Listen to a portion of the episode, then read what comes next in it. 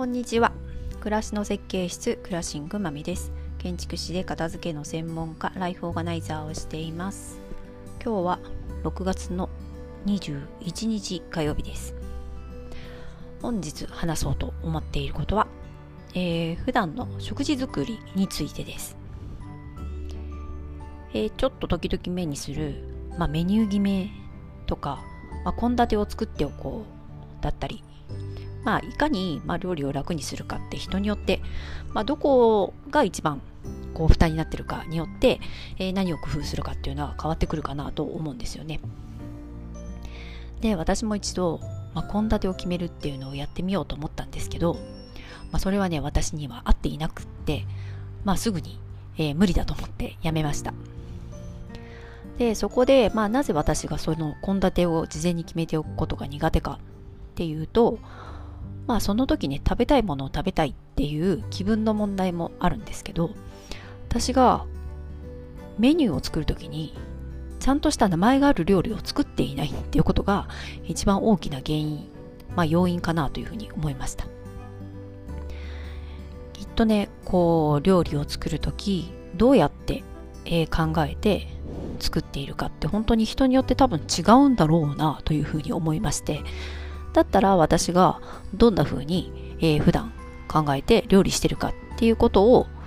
えー、お伝えするのも、まあそれもね、あの、面白いかなというふうに思いまして、えー、ちょっと今日は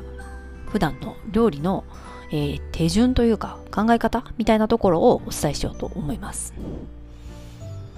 えー、私はね、料理をすることは割と好きな方だと思います。まあ、ただめんどくさくてね、やりたくない時もありますけど、基本的には、ま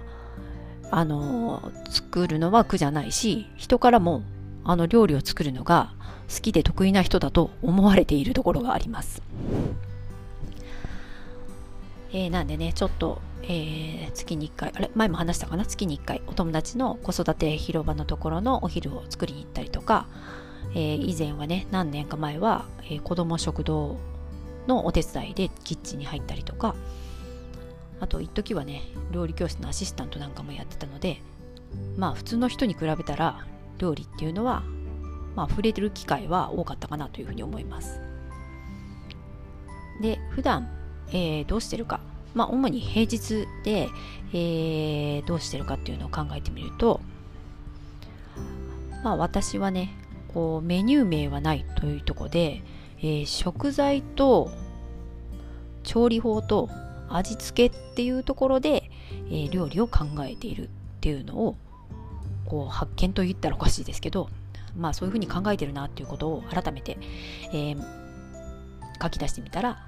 えー、気づきました。まずメインになる食材は何か、えー、肉なのか魚なのか。でうち肉でもね鶏と豚っていうことがほとなので牛肉は年に多分数えるぐらいしか、はい、出すことはありませんので、えー、鶏か豚肉、まあ、それ以外の肉を買うことはまあまずないですね。で野菜をねうちはなんかよく食べる家族なのでまあ、それもね自分の家だけではわからないんですけどこれもね人から言われて気づきました。野菜多いよねっていう風で言われたのでどうもうちは野菜が多めみたいです。はい。ということで野菜は、えー、まあ、私が扱いやすいと思うものっていうのが定番でその時にねスーパーの値段を見ながら適当に買っています、まあ、ただお弁当も作ってるので緑のものは必ず、え、買うようにとか、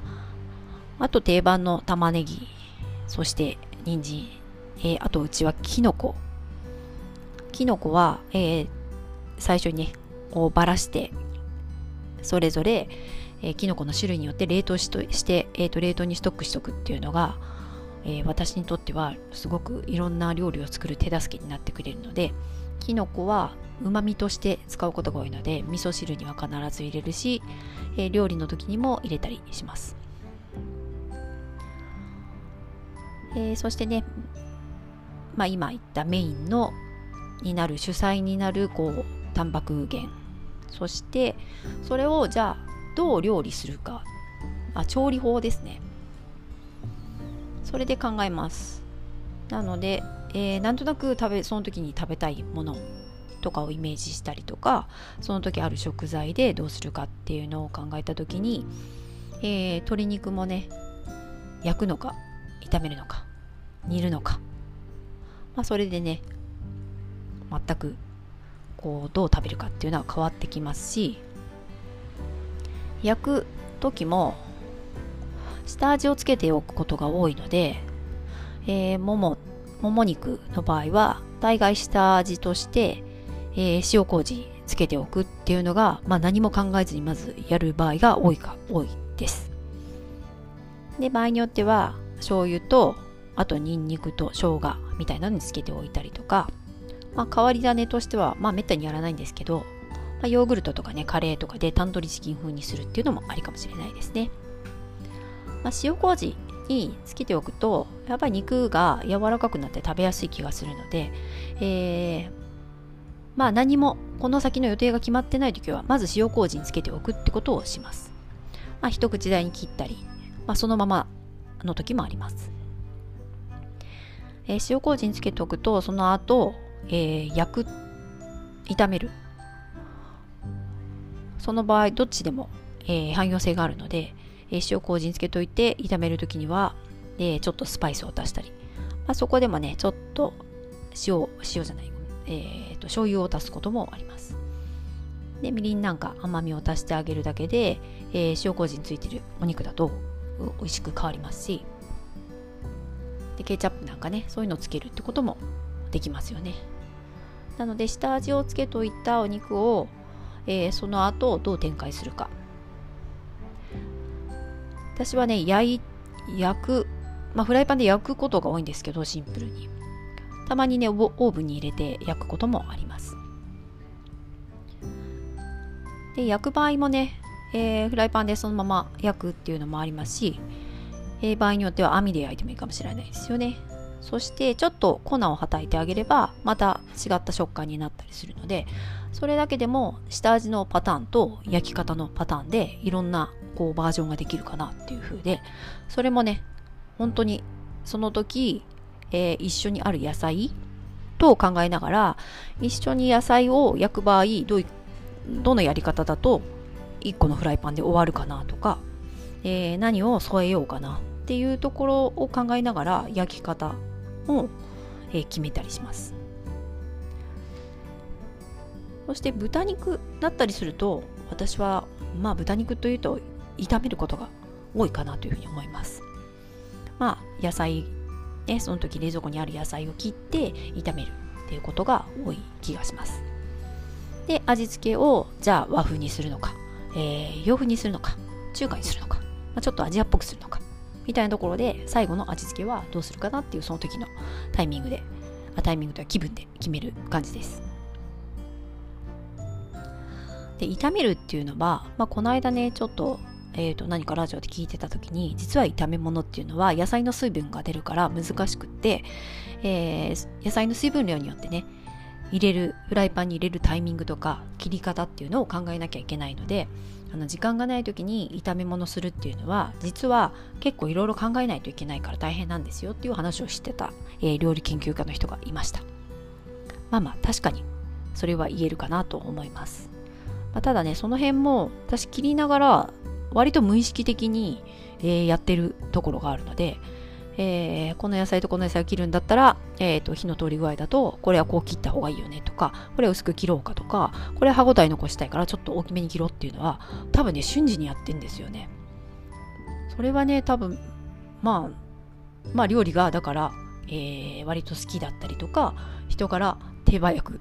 手際よくなんかいっぱい作るよねって言われるところの要因なのかなと思います。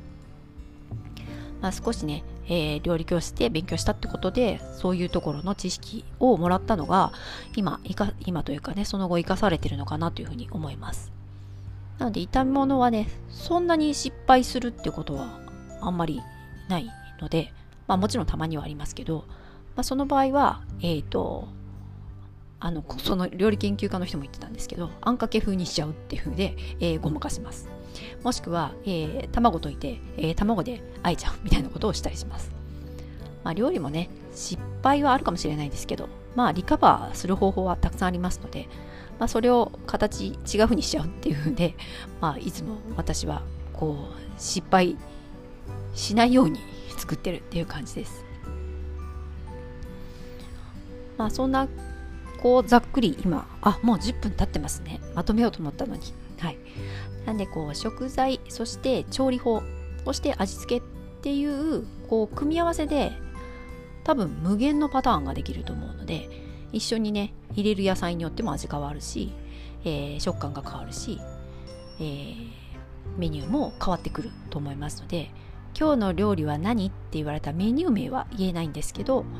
えー、これとこれとこれを入れた、えー、煮物とか炒めたものとか焼いたもの。で味はね醤油みたいな風なことしか言えないかなっていうような料理を日々作ってるっていう感じです。あと組み立てとしては基本は主菜とまあ1個副菜。そして汁物っていう風がベースで、えー、作っています。はい。ということで何か参考になるかどうかは分かりませんが、えー、メニュー名じゃなく作ってる場合はこんな風に考えて、えー、料理してますよっていうのを、えー、今日はお話ししてみました。ということで、また最後まで聞いて、あ、今日も最後まで聞いていただいてありがとうございます。はい。またお付き合いいただけると嬉しいです。ではまた。